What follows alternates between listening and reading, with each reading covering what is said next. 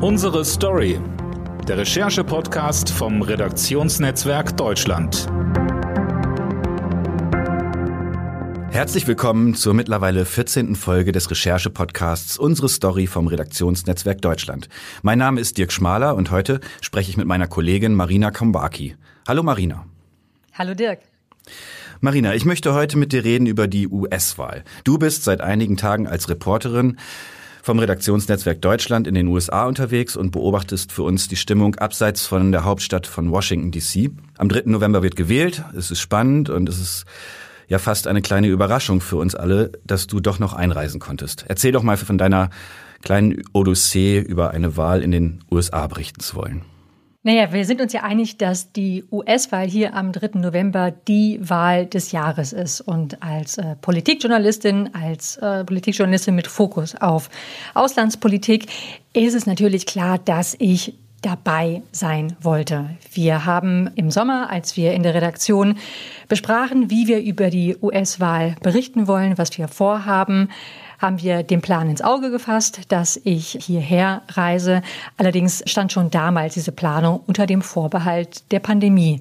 Die USA haben zu Jahresbeginn ein umfassendes Einreiseverbot erlassen. Ausgenommen sind eigentlich nur US-Bürger oder enge Verwandte von US-Bürgern. Und selbst mit einem mehrjährigen Journalistenvisum, wie ich es habe, durfte ich nicht einreisen, hieß es von Seiten der US-Botschaft in Berlin. Ich fragte nach, bekam immer wieder dieselbe Antwort, doch vor zwei Wochen ungefähr änderte die Botschaft ihre Linie und es hieß, dass Journalisten nun doch nach vorheriger Prüfung einreisen dürften. Ich reichte also meine Papiere ein, musste dann noch ein paar lange Tage warten, aber dann kam Ende vergangener Woche endlich das Go von der Botschaft und am Montag saß ich im Flieger. Ja, zu unser aller Freude. Nun bist du in Erie in Pennsylvania, einer sagen wir, etwas runtergekommenen Industriestadt. Kannst du uns kurz erklären, warum hast du dir gerade diesen Ort für deine erste Reportage dieser Reise ausgesucht? Vor allem war es mir wichtig, abseits der Ostküste, abseits der Westküste hier aufzuschlagen.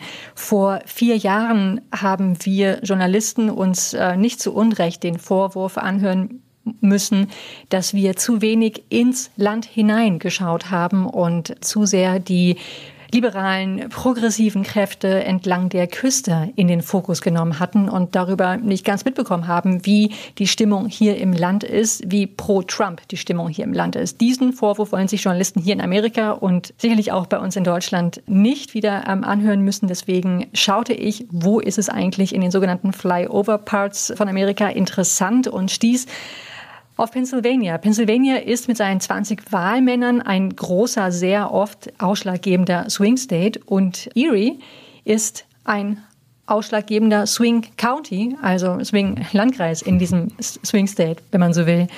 Du hast es gesagt, die Stadt hat eine sehr lange Industriegeschichte. Ich bin hier in Gesprächen immer wieder darauf hingewiesen worden, dass Leute mir sagten, wir haben hier die Maschinen gebaut, mit denen der Panama-Kanal eines äh, früher mal gebaut mhm. worden ist. Und ähm, ja, die Gewerkschaften sind hier sehr tief verwurzelt und eben auch die Demokratische Partei.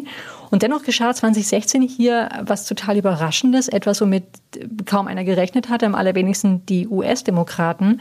Und zwar wählten die Arbeiter und Farmer hier in Erie überwiegend republikanisch. Mit den 21.000 Stimmen Vorsprung, die die Republikaner hier holten, kippte Pennsylvania und ähm, ebnete Trump den Weg ins Weiße Haus. Seitdem ähm, geriert sich Trump gerne als Arbeiterführer, ähm, kommt immer wieder nach Pennsylvania.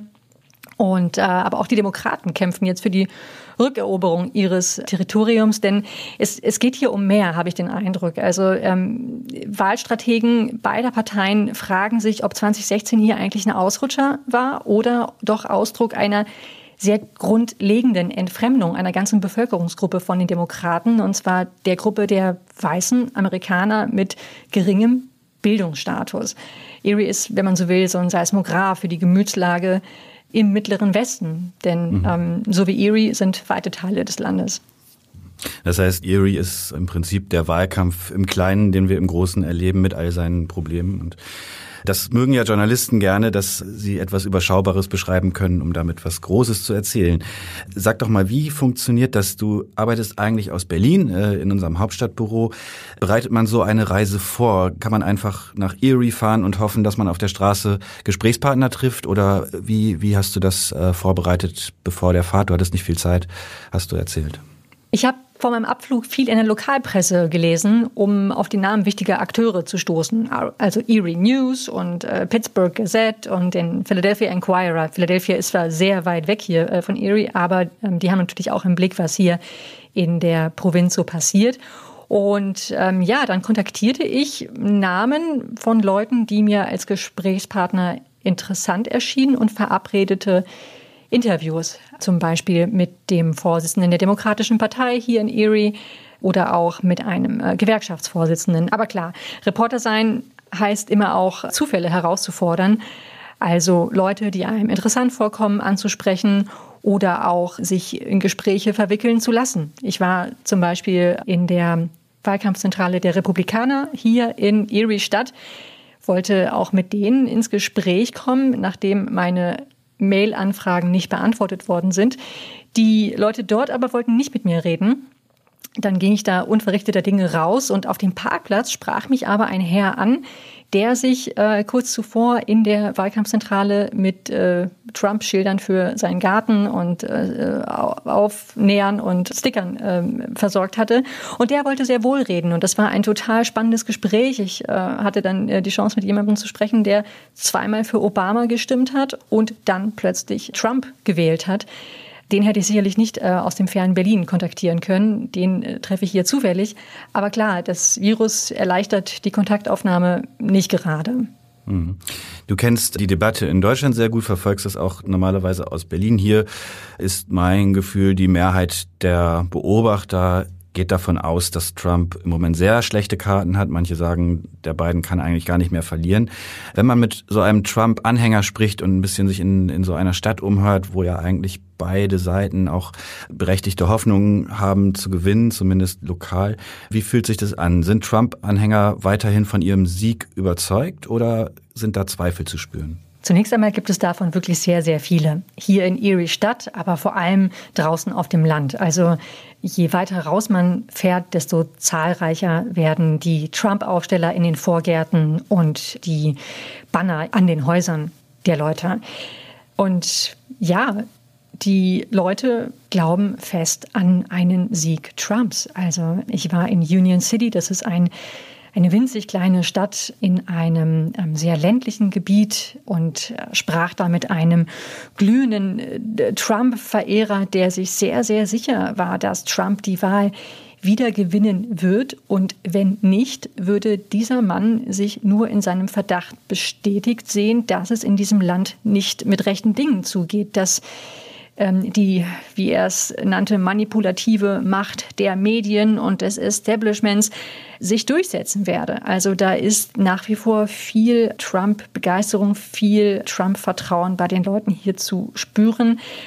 Und ja, den Umfragen, den Umfragen trauen hier viele nicht. Mhm. Ja, nun kommt einem das von außen betrachtet immer schwer zu verstehen vor. Corona hat das Land schwer getroffen. Ich glaube, es sind mittlerweile 230.000 Tote. Jeden Tag kommen knapp 1000 dazu. Und äh, das Management von Präsident Donald Trump ist, wirkt so, als würde er das Virus bekämpfen durch möglichst ignorieren. Hast du eine Erklärung dafür gefunden, warum die Menschen Trump trotzdem vertrauen dort in diesen Staaten? Wir sprachen ja eben davon, dass diese Gegend hier Erie, Pennsylvania im Allgemeinen und der ganze sogenannte Rust Belt, der Rostgürtel eben auch, dass es eine Gegend ist, die von starker Deindustrialisierung betroffen ist, von Arbeitsplatzabbau, von Armut gezeichnet ist. Das ist ein ganz wesentlicher Faktor hier zur Erklärung der Trump-Begeisterung in dieser Gegend. Sie hat sehr viele finanzielle Gründe. Trump hat die Nöte der Leute hier 2016 aufgegriffen. Er hat das Thema Arbeitsplatzabbau, die Verlagerung von Arbeitsplätzen ins Ausland oder die Streichung derselben durch Automatisierung hat er aufgegriffen. Er hat Jobs versprochen. Jobs, Jobs, Jobs. Das war hier sein sein Wahlkampfmotto in dieser Zeit und er hat massiv massiv kritisiert das Freihandelsabkommen NAFTA, das die USA mit Kanada und Mexiko abgeschlossen hatten und das eine massive Arbeitsplatzverlagerung von den USA nach Mexiko mit sich gebracht hat. Eine Arbeitsplatzverlagerung, die hier in der Region ganz konkrete Auswirkungen hat. Es sind die Menschen hier in Erie, die ihre Arbeitsplätze verloren haben. Trump hat es aufgegriffen und dafür sind sie ihm dankbar. Und er hat. Hat er denn geliefert in, in den Augen der Menschen dort? Ja, er hat geliefert, weil er das Freihandelsabkommen NAFTA aufgekündigt hat und neu verhandelt hat. Nun muss man sagen, ähm, in dem neuen Abkommen steht nicht viel anderes drin als im alten Abkommen. Es hat aber einen neuen Namen und das reicht hier vielen schon, um sich in ihrem Glauben bestätigt zu fühlen, dass Trump geliefert hat. Vor allem aber hat er in seiner Art, in seinem Gestus den Frust der Leute aufgegriffen, den Frust der Leute auf die Wirtschaft, auf Politik, auf das Establishment. Was ich hier immer wieder höre, ist der Satz, Trump ist kein Politiker. Und dann sage ich, obwohl er vier Jahre lang das Weiße Haus bewohnt, nein, Trump ist kein Politiker. Davon sind die Leute hier überzeugt. Sie, sie fühlen sich von ihm angesprochen. Er spricht ihre einfache, mitunter sehr derbe Sprache und das schafft so ein Zugehörigkeitsgefühl, das die Menschen hier nach wie vor Trump vertrauen lässt. Mhm. Ja, der Wahltag rückt näher. Du fährst nun weiter nach Miami in Florida. Dort ist es auch ein besonderer Ort, weil da könnte sich die Wahl schon in der Nacht relativ früh entscheiden, wenn nämlich dieser Staat für Joe Biden stimmt. Erklär mal, was hast du da vor? Was, was erwartet dich da in Florida? Genau, Florida ist mit seinen Wahlmännern tatsächlich der ausschlaggebende Swing State schlechthin. Die Demokraten setzen auf einen Erdrutschsieg und wenn es denn so kommt, wird dieser sich aller Wahrscheinlichkeit nach in Florida abzeichnen. In Florida sind einige Bevölkerungsgruppen, deren Votum für diese Wahl ausschlaggebend ist und dazu gehören die älteren weißen Amerikaner. Das ist in Florida bei der letzten Wahl eine Bastion für Trump gewesen. Das sind seine Leute, die haben ihn gewählt. Jetzt aber unter dem Eindruck des äh, Coronavirus und dessen äh, verheerenden Auswirkungen und Einschränkungen, die damit einhergehen, dürften viele Senioren von Trump abrücken. Dieser Frage, dieser, dieser These möchte ich nachgehen und äh, fliege dazu nach äh, Fort Myers. Das ist ähm, ja eine von diesen vielen Gegenden im Sunshine State Florida, in der sich Amerikaner aus äh, dem ganzen Land niedergelassen haben, sich es dort äh, gut gehen lassen. Und ähm, da möchte ich mich mal umhören, ob der Rückhalt für Trump nach wie vor so groß ist. Und ich möchte zum Ende meiner Recherche auch nach Miami fahren. Miami, das äh, sicherlich zu den diversesten Städten Amerikas gehört, wo man, glaube ich, viel erfahren kann über den Rückhalt, den es für Trump innerhalb der Latino-Community mhm. gibt, etwa bei Menschen, die Wurzeln in Kuba oder auch Venezuela haben, aber auch ähm, den Rückhalt, den es ähm, für die Demokraten unter der, der schwarzen Bevölkerung gibt und die Diversität Amerikas und, den, und äh, diesen, diesen krassen demografischen Wandel, den dieses Land gerade im Zeitraffer hier auch erlebt, dem äh, möchte ich in Florida ganz gerne so ein bisschen aufspüren. Ja, Marina, der Vorsprung in den nationalen Umfragen für Joe Biden ist äh, ziemlich groß. Fast scheint es, als ob er sogar Staaten wie Texas und Georgia gewinnen könnte, also Staaten, die eigentlich republikanisch traditionell sind. Was meinst du, wie ist die Stimmung da vor Ort? Ist das Rennen da schon entschieden oder traut man dem Beraten nicht? Ja, die Umfragen sind das eine. Wie du sagst, sie sagen Umfragen einen Wahlsieg voraus. Er liegt derzeit landesweit etwa zehn Prozentpunkte vor Trump und auch in wichtigen Swing States ist Biden vorne und äh, ja, selbst in diesen von dir erwähnten republikanischen Bastionen ist äh, das Unverhoffte plötzlich möglich.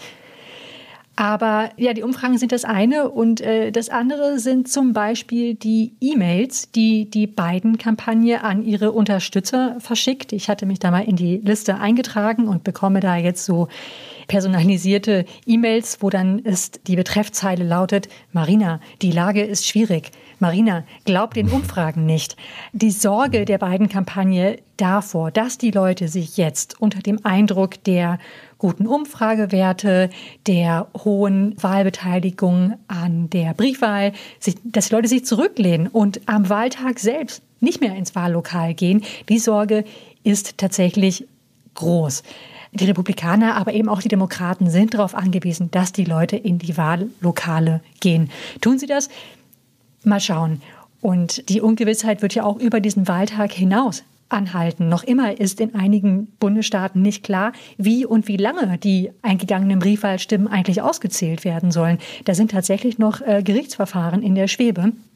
Die Parteien ziehen ihre Juristen zusammen um ja diese Wahl möglicherweise nicht an der Urne, sondern vor Gericht zu entscheiden. Die Kraft der Voraussagen ist in den USA oder der Glaube daran ist in den USA relativ erschüttert seit der Wahl 2016.